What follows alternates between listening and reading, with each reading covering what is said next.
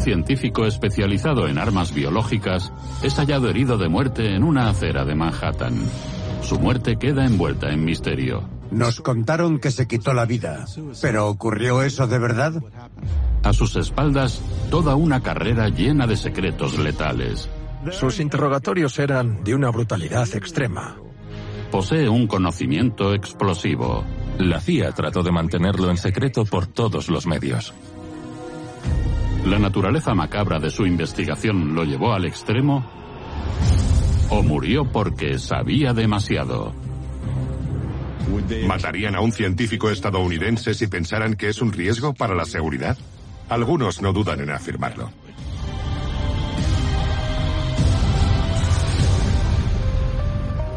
Sabían demasiado. Frank Olson.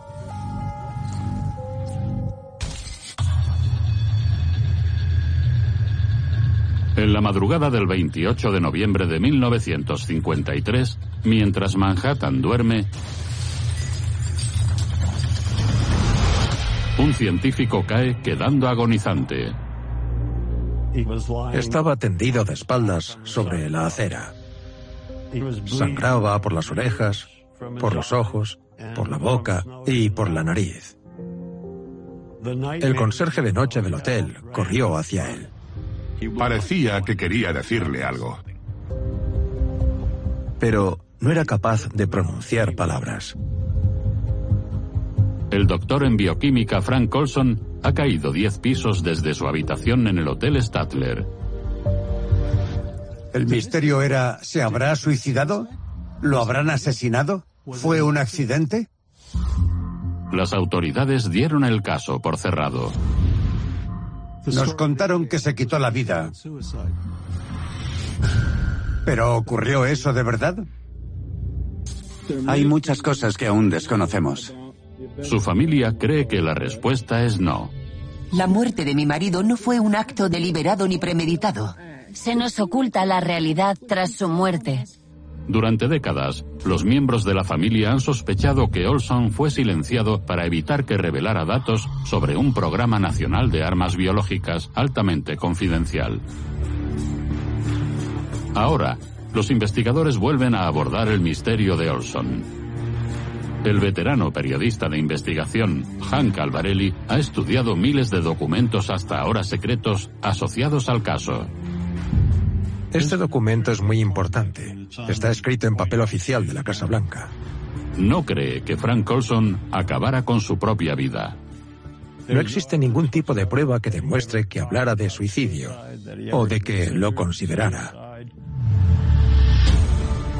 El exfiscal de Nueva York, Steve Saraco, trabajó en más de 200 casos de homicidio durante sus 25 años de carrera. Cree que la muerte de Olson forma parte de una conspiración que podría llevarnos a lo más alto. Se habla de las más altas esferas del gobierno federal y su posible implicación en el asesinato de uno de sus científicos.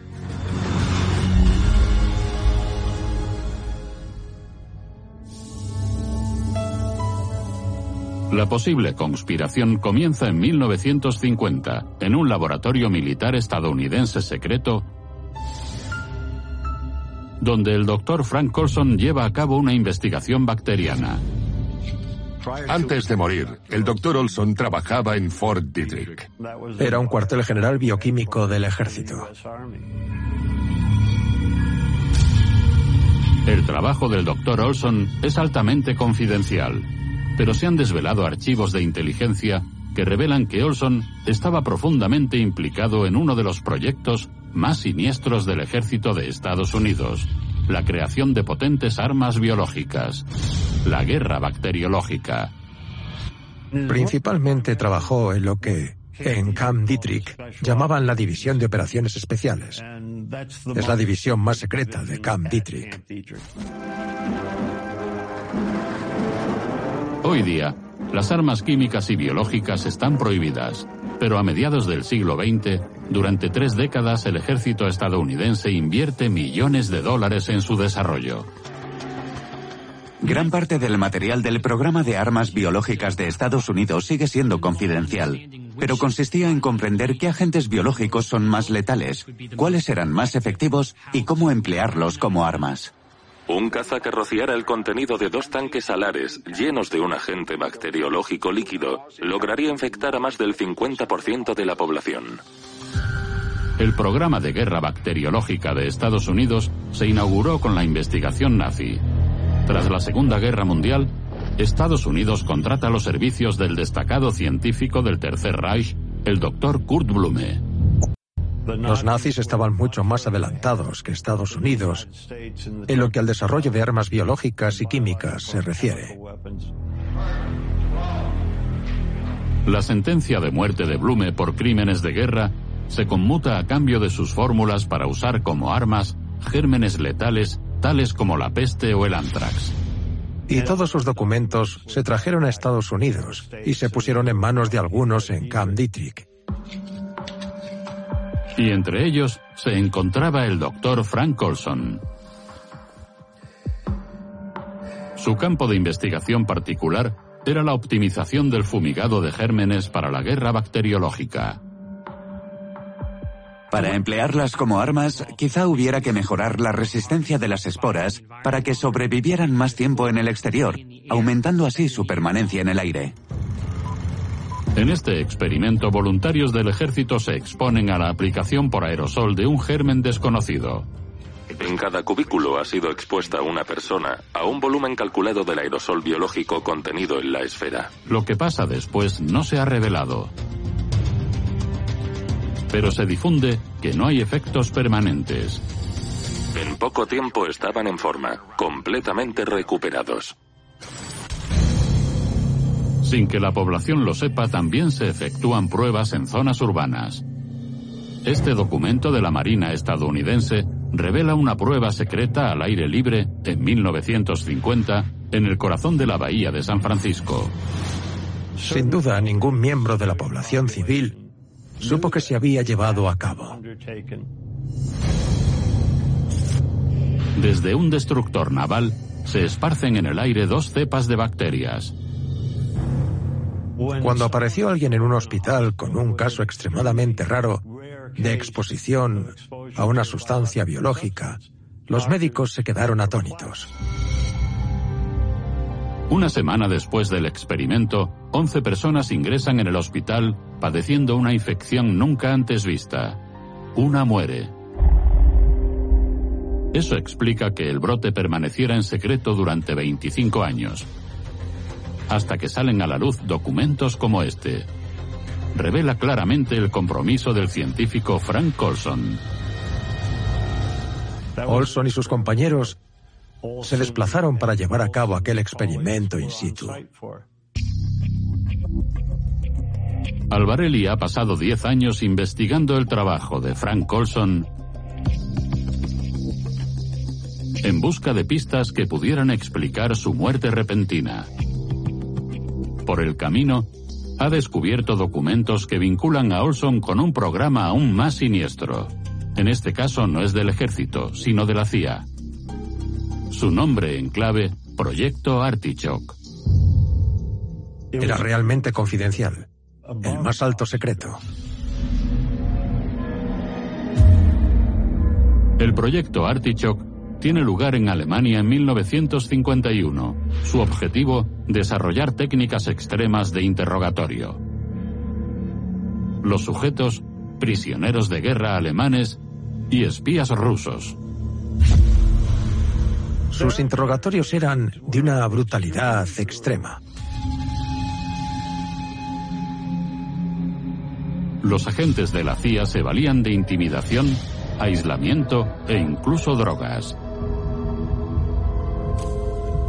Se cree que algunos interrogatorios acabaron en muerte. Artichoke era un proyecto extremadamente serio con interrogatorios terminales. Olson no era interrogador, pero estaba presente. Su tarea era observar y registrar los efectos de las drogas en los interrogados. En efecto, Frank recopilaba toda la información posible para volver y mejorar el empleo de drogas. Olson quedó profundamente traumatizado por lo que vio. Mucha gente comparte la hipótesis de que cuando estuvo en Alemania vio cosas que lo perturbaron. Creo que pensaba que realizar los experimentos con prisioneros no era ético. No obstante, ¿bastaría esta experiencia para llevarlo al suicidio? La búsqueda de respuestas conduce a Sarako, al lugar donde comenzó el misterio, la habitación 1018A. Al estar aquí, ahora me pregunto cómo lo haría entonces.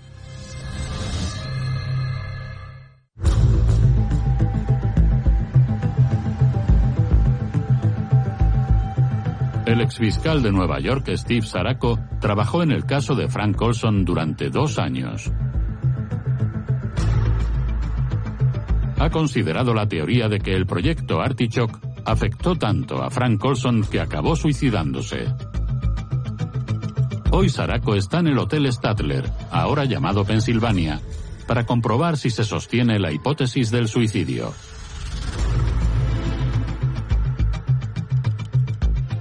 Se dirige a la habitación en la que estuvo Olson la noche que murió.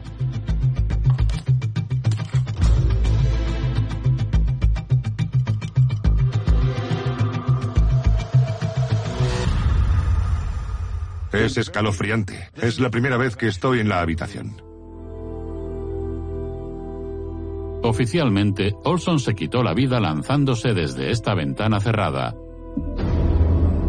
a la acera que hay 10 pisos más abajo. Al estar aquí ahora y verlo en persona, me pregunto cómo lo haría entonces. Aunque muchos elementos de la habitación se han visto alterados, las dimensiones de la ventana y la posición del radiador son las mismas que en 1953. Es extraño. ¿Por qué iba alguien a suicidarse lanzándose a través del cristal? Lo más lógico sería abrir la ventana y saltar. Medirá unos tres metros de alto, quizás, y puede que casi dos de ancho. El radiador está aquí, así que tendría que... Es toda una acrobacia. Tendría que lanzarse como Superman para atravesar la ventana. Sarako no puede evitar preguntarse, ¿podría explicarse la muerte de Olson de otra manera? Personas desconocidas que detentaran autoridad, ¿habrían querido quitarlo de en medio? Había un motivo para matarlo. Conocía los secretos más profundos y siniestros de la Guerra Fría. ¿Matarían a un científico estadounidense que trabajó para la CIA y el ejército si pensaran que es un riesgo para la seguridad? Algunos no dudan en afirmarlo. Si fue un suicidio, Sarako quiere comprender cómo se desarrolló. Hemos de suponer que necesitó distancia suficiente para alcanzar la velocidad necesaria para impulsarse a través de la ventana. Así que tiene en mente la idea de salir por la ventana. No la va a abrir. Pega la espalda a la puerta, tiene sus últimos pensamientos y echa a correr hacia la ventana.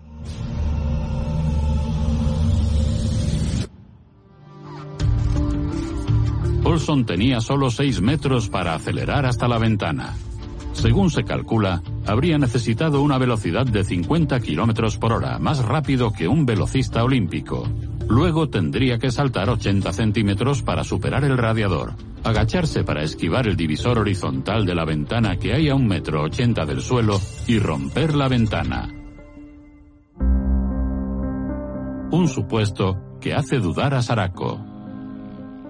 El doctor Olson era un tipo grande, medía casi un metro noventa y pesaba cerca de 90 kilos. No era un atleta. Harían falta habilidades gimnásticas de algún tipo para correr así y salir impulsado por la ventana sobre el radiador. Parece que se necesitaría un grado de habilidad atlética que sin duda él no poseía. Si esto hubiera sido un suicidio, habría sido muy complicado de lograr.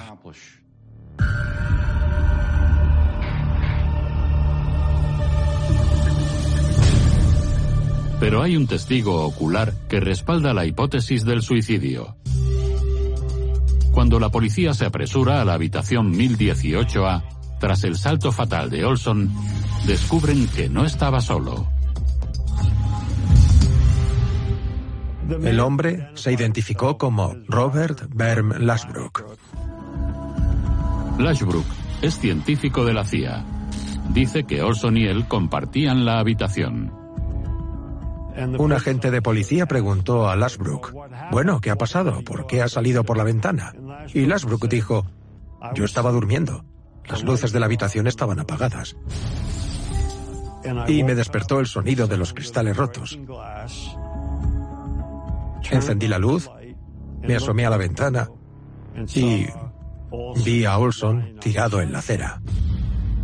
A los dos policías les pareció altamente sospechoso el comportamiento de Lasbrook. Le preguntaron inmediatamente, ¿y si el hombre que hay tirado en la acera es tu amigo? ¿Por qué no has bajado a verlo? Y la respuesta de Lasbrook fue, bueno, supe que habrían llamado a la policía, así que me pareció adecuado esperar aquí. Y bueno, esa no es una respuesta normal por parte de alguien cuyo amigo acaba de caer desde 10 pisos de altura. Una extraña llamada que el operador del hotel pudo oír levanta aún más sospechas. Se realizó una llamada desde la habitación más o menos en el momento en que Olson salió por la ventana. El doctor Olson le decía a alguien, pues ya se ha ido. Y la otra persona decía, es una pena, lo siento.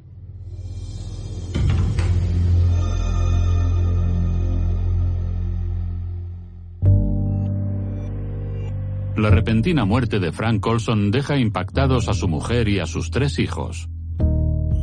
En 1953, a la familia se le dijo que, por ciertos motivos, se volvió psicológicamente inestable, que trataron de ayudarle, pero que acabó mostrando tendencias suicidas y efectivamente se suicidó.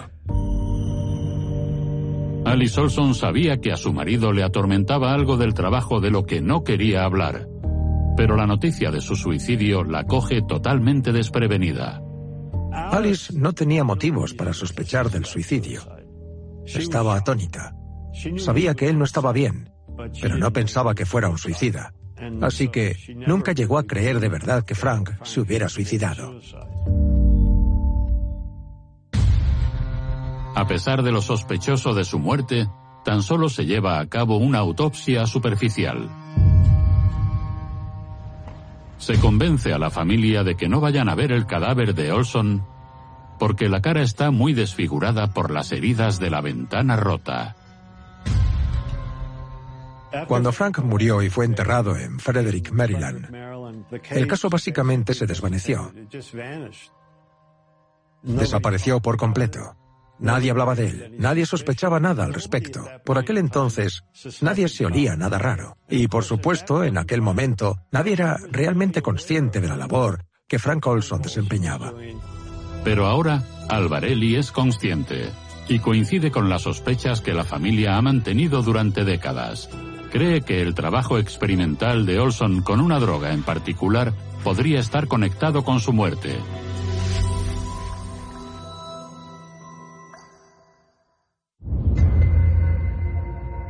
Pocos días después del Día de Acción de Gracias en 1953, Frank Olson, un científico que trabajó para la CIA y el ejército, murió al caer de la ventana de una habitación de hotel en Manhattan, Nueva York.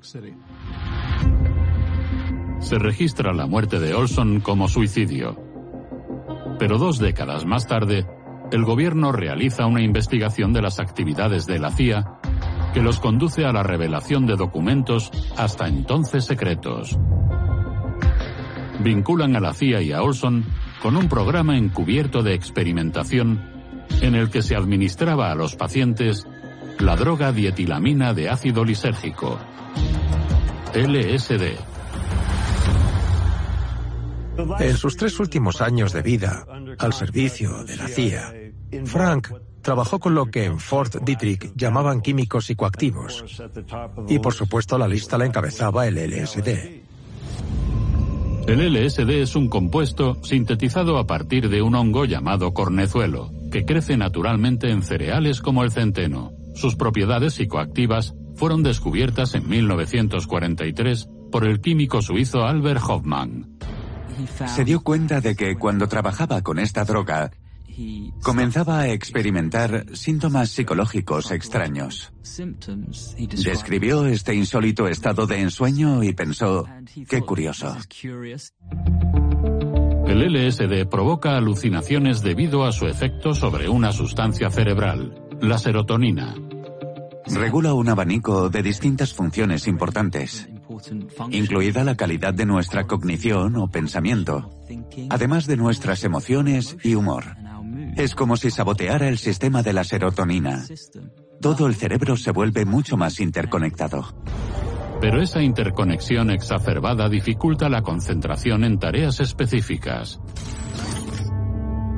A principios de los 50, el ejército estadounidense se interesa por el LSD como herramienta para incapacitar al enemigo. Así que empiezan a probarlo con sus propias tropas. En aras de observar los efectos en humanos. Estos archivos entonces confidenciales muestran una de esas pruebas encubiertas. Antes de la prueba el comportamiento de los hombres es disciplinado. Antes de recibir la dosis, los movimientos del pelotón son coherentes y precisos. Durante una pausa, cada voluntario recibe una dosis mínima del psicoquímico disuelta en el café. Al tomar LSD, cunde el caos entre los soldados. No pueden aguantar el impulso de reírse y han dejado de comportarse como soldados disciplinados. El primer interesado en el LSD fue el director científico. Concebía el LSD como un arma que no acarrearía muertes ni tragedias y podría emplearse como un aerosol para simplemente debilitar a las fuerzas del enemigo. Se han vuelto confusos, irracionales e incontrolables. la CIA ve otro posible uso del LSD como herramienta de interrogatorio. Tenían un gran interés en desarrollar un suero de la verdad para su aplicación en prisioneros de guerra nazis y japoneses. Bajo los efectos del LSD, puede que el interrogado sea más propenso a dejar escapar información que podría ser de utilidad para el interrogador. En 1953, esa investigación da lugar al tristemente célebre proyecto de la CIA, llamado MK Ultra. Su objetivo, el control mental. Los sujetos, civiles estadounidenses no informados de la prueba, pacientes de hospital y prisioneros. La ética de MK Ultra es enormemente cuestionable ya que a menudo las drogas se suministran sin consentimiento previo en absoluto. MK Ultra cuenta con la dirección del doctor Sidney Gottlieb. Su principal colaborador es Robert Lashbrook, el científico de la CIA que se encontraba en la habitación de Olson la noche que murió. Basándose en su información, Alvarelli comienza a sospechar que existe una conexión entre los experimentos de LSD y la muerte de Olson. Descubre un accidente mortal que guarda relación con Olson a más de 5.500 kilómetros, en un pueblecito francés, en el que cientos de personas sufren alucinaciones disparatadas. Cundió la histeria entre la gente. Hubo que trasladar entre 35 y 50 personas a residencias psiquiátricas de la zona. Cinco o seis personas murieron ese día. A principios de los años 50, Frank Colson viaja a Europa en misiones científicas de alto secreto para el ejército de Estados Unidos y la CIA. En noviembre de 1953, se le encuentra muerto en la acera de un hotel de Manhattan. El periodista de investigación, Hank Alvarelli, cree que el trabajo de Olson en Europa y su muerte podrían estar conectados. La conexión, un brote de manía colectiva en un remoto pueblo francés llamado Pont-Saint-Esprit. En Pont-Saint-Esprit se documentaron varios casos de conducta muy desviada. Se produjo histeria colectiva. La gente se comportaba de manera psicótica. La mañana del 15 de agosto, sin explicación alguna, cientos de civiles entran de repente en estado de enajenación mental. Un niño pequeño atacó y trató de matar a su madre. Otro hombre pensaba que su estómago estaba lleno de serpientes y se despedazaba vivo. Hubo que trasladar entre 35 y 50 personas a residencias psiquiátricas de Marsella. Cinco o seis personas murieron ese día, probablemente por suicidio. Por aquel entonces solo había una explicación, pan contaminado. Hay una teoría que quizá explique un envenenamiento colectivo por cornezuelo. El cornezuelo es un hongo parásito del centeno. Si se consume, provoca alteraciones químicas en el cerebro que pueden inducir estados maníacos. Pero en este documento confidencial de inteligencia estadounidense, un informante alega que al examinar el pan no se encontró cornezuelo. En cambio afirma que el contaminante era un compuesto químico. Aunque es poco legible, se cree que se refiere a la dietilamida de ácido delisérgico o a la dietilamida lisérgida, ambos términos químicos que definen el LSD. La explosiva alegación Pont Saint-Esprit fue un experimento secreto con LSD efectuado por el ejército estadounidense o la CIA. Durante los años 50, la CIA se interesó por la exposición colectiva a agentes químicos y biológicos en comunidades para observar sus efectos sobre ellas. Una circular secreta de 1954 que vio la luz con la Ley de Libertad de Información de 2004 muestra que el suministro masivo de LSD estaba entre los objetivos de la CIA. Alvarelli cree que probaron el concepto tres años antes, en Pont Saint-Esprit. He hablado con varios expertos que opinan que el pan básicamente se empapó con LSD líquido. El objetivo del experimento era averiguar de primera mano qué ocurría si se obligara a una población entera, pueblo o ciudad, a ingerir LSD. El gobierno estadounidense nunca ha admitido ningún tipo de implicación. Según el pasaporte de Frank Olson, este viajó a Francia varias veces a principios de los 50. Y Alvarelli lo vincula a él en particular con el incidente de Pont Saint-Esprit. Este documento es de suma importancia. Está escrito en papel oficial de la Casa Blanca y prácticamente nombra a todos los implicados en el caso Pont Saint-Esprit. Dos documentos en papel oficial de la Casa Blanca sugieren que Olson conocía al detalle un secreto potencialmente devastador. El gobierno de Estados Unidos no quería que se supiera de su implicación en Pont Saint-Esprit, principalmente por razones diplomáticas. Y además el gobierno quedaría expuesto a demandas por parte de los supervivientes de Pont Saint-Esprit. ¿Podría el funesto secreto de Pont Saint-Esprit guardar relación con la muerte de Olson? Durante 40 años algunos familiares de Olson sospechan que no se les ha contado toda la verdad y en 1994 lograron una importante victoria legal. El derecho a exhumar los restos del Dr. Olson de su tumba. ¿La autopsia nos revelará por fin la verdad?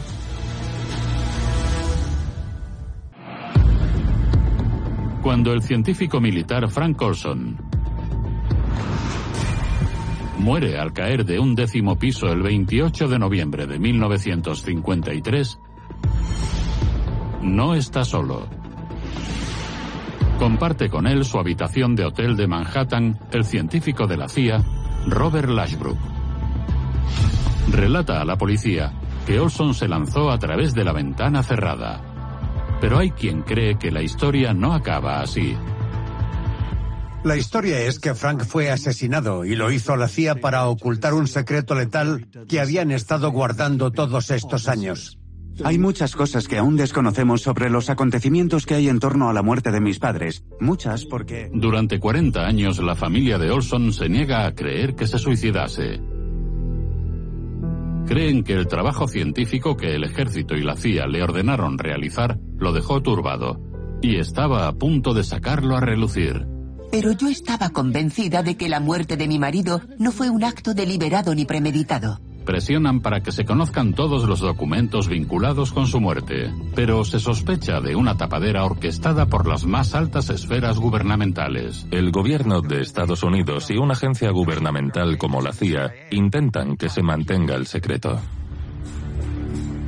En 1994 solo queda una última esperanza. La familia Olson solicita al estado de Maryland permiso para exhumar el cuerpo de Olson y lo consigue. El cuerpo se exhuma en 1994. Frank Olson fue embalsamado antes de ser sepultado, lo que retrasa la descomposición. Enseguida, los forenses encuentran algo que no encaja. En 1953 dijeron a la familia de Olson que el cuerpo estaba tan maltrecho que no era apropiado mostrarlo. Y eso era totalmente falso. Las autoridades dijeron que el rostro de Olson había quedado totalmente desfigurado por las heridas que se causó al atravesar el cristal de cabeza. En la autopsia de 1994 no se reflejaba eso. No había arañazos en la cara de Frank Olson y lo sabría si se hubiera lanzado contra el cristal. La forense Catherine Maloney ha revisado la autopsia de Olson encuentra la falta de heridas de Olson cuanto menos insólita. Sería lógico que al atravesar el cristal de una ventana una persona tuviera cortes profundos en el cuerpo. El hecho de que no se encontraran cortes ni heridas provocadas por atravesar así una ventana me hace pensar que él no rompió esa ventana y que puede que la ventana se rompiera antes.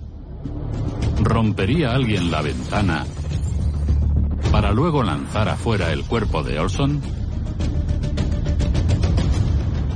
La autopsia sugiere esa posibilidad. Frank Olson sufrió un hematoma subgaleal justo aquí, encima del ojo izquierdo. Hematoma es básicamente un nombre que le damos a los moratones.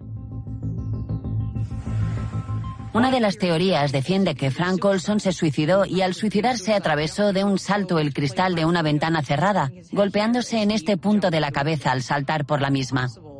Pudo ser, pero sería más probable que se infligiera una herida o una lesión más grave, como una fractura craneal o se desgarrara la piel.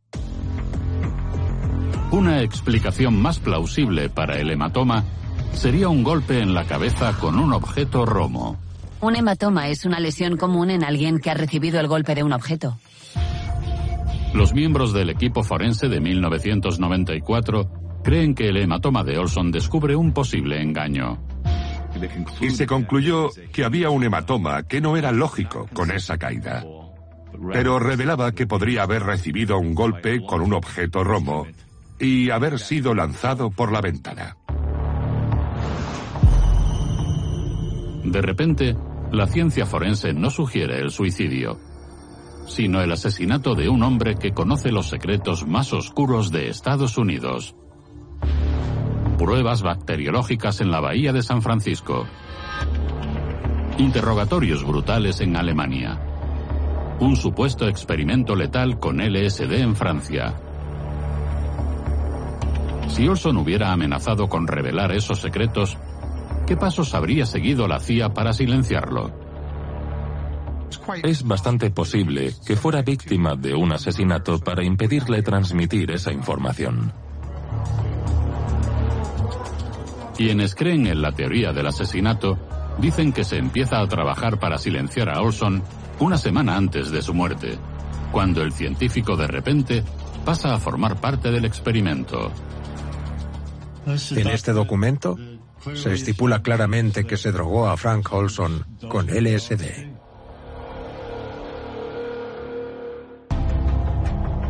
En 1953, Frank Olson se encuentra muy turbado por los experimentos científicos secretos que ha estado realizando para el ejército y la CIA en el proyecto apodado Artichoke.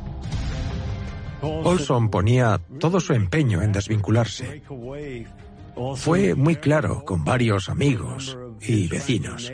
Decía querer abandonar.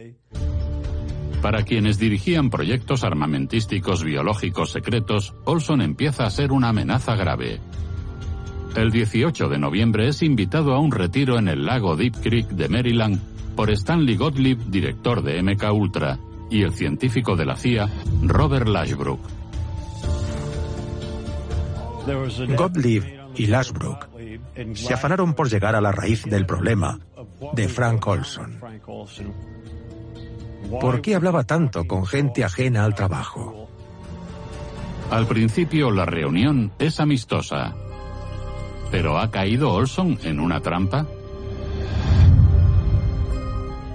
El doctor Olson sabía que no se sentía él mismo y que le ocurriría algo extraño. Este documento no deja ninguna duda de que se drogó a Olson con LSD en el lago Deep Creek. El científico prueba su propia medicina. Cuando el LSD hace efecto, comienza el interrogatorio. Pero se cree que Olson podría haber proferido un ultimátum como respuesta. Si Ford Dietrich no le permitía dimitir, empezaría a hablar sobre cosas muy delicadas. Y una de ellas era Pons Saint-Esprit. Es una jugada muy peligrosa. De repente, el juego cambia. Era obvio que había que hacer algo grave para que guardara silencio. Ahora las represalias podrían ser letales. Creo que Pons Saint-Esprit era un secreto lo bastante importante como para matar por él. Poco después de la reunión en el lago Deep Creek, Lashbrook acompaña a Olson a un psiquiatra de Manhattan que le recomienda que ingrese en el hospital psiquiátrico Chestnut Lodge. Para la CIA podría ser una solución perfecta y permanente. En mi opinión, si Olson hubiera ingresado en Chestnut Lodge, nunca habría salido de allí. La noche antes de su ingreso, Olson se encuentra en el Hotel Stadler. Lashbrook se reúne con él en la habitación 1018A para vigilarlo por la noche. Pero Frank Olson no vivirá para ver un nuevo día. ¿Qué ocurre entonces para que se termine con la muerte de Olson de madrugada? ¿Cambió de plan Lashbrook y decidió silenciar a Olson él mismo? Steve Caraco tiene sus dudas. Era un tipo de metro noventa que luchaba por su vida. Creo que habría que descartar a Lashbrook como presunto asesino. Era científico, no era precisamente parte del músculo de la CIA. Lashbrook tendría que contar con alguien, quizá dos personas que sí pertenecieran a ese sector. Según la investigación de Alvarelli y sus entrevistas con fuentes anónimas de la CIA, eso es justo lo que ocurrió. He pasado varios años investigando qué ocurrió de verdad en esa habitación, la 1018A, esa noche. Y he podido llegar a la conclusión de que a Frank lo lanzaron por la ventana. Dos individuos muy desagradables, que resulta que trabajaban en la CIA por aquel entonces. Sus nombres son Pierre Lafitte y François Espirito. François Espirito y Pierre Lafitte son personajes del bajo mundo criminal que pasaron a trabajar para la CIA. Y estaban en la habitación con Frank Olson en noviembre de 1953. Tras una década de investigación, Alvarelli cree saber finalmente qué ocurrió esa noche. Espíritu y Lafitte entran en la habitación de Olson con la misión de llevarlo a Chestnut Lodge como se planeó, pero la misión se tuerce. Olson resiste. Hay un forcejeo y el doctor Frank Olson es lanzado por la ventana. Las pruebas de que fueron Lafitte y Espíritu quienes defenestraron a Olson son bastante abrumadoras. Proceden de fuentes de la CIA altamente fiables. Por lo que me han dicho, se llegó a un cierto nivel de frustración debido a la resistencia de Olson. Debieron pensar a la porra o algo así y lo lanzaron por la ventana. Las dudas que surgieron hace décadas sobre el suicidio de Olson parecen disiparse por fin. todo apunta a que nunca tomó aquel impulso mortal. Pero ¿realmente se trató de una misión que no fue bien como cree Alvarelli? ¿O fue un asesinato premeditado? La autopsia del 94 y documentos sensacionalistas que se publicaron tras la promulgación de la ley por la libertad de información sugieren lo que los miembros de la familia de Olson llevaban años sospechando, un fraude. Este informe de la CIA de 1953 es un manual de instrucciones de asesinato. Parece un siniestro guion del drama que se desarrolló en el Hotel Stadler. El asesinato más eficaz es una caída de 23 o más metros. Es necesario evitar que ninguna lesión o síntoma no atribuible a la caída pueda discernirse tras la muerte. ¿Será la muerte de Olson un caso ejemplar de asesinato escenificado para parecer un suicidio, con la colaboración del doctor Lashbrook, que se quedó para prestar falso testimonio? Si el asesino forma un alboroto de inmediato y se hace el testigo horrorizado, no hará falta una coartada o una evasión subrepticia. Bueno, es del todo acertado. ¿No es justo lo que pasó aquí? Manual del asesinato. El secreto devastador de Pont Saint-Esprit. La ausencia de heridas faciales. El hematoma. El peso de las pruebas sugiere que la muerte de Olson podría no haber sido un suicidio o un accidente, sino homicidio premeditado. Creo que alguien rompió esa ventana y lo lanzó al exterior.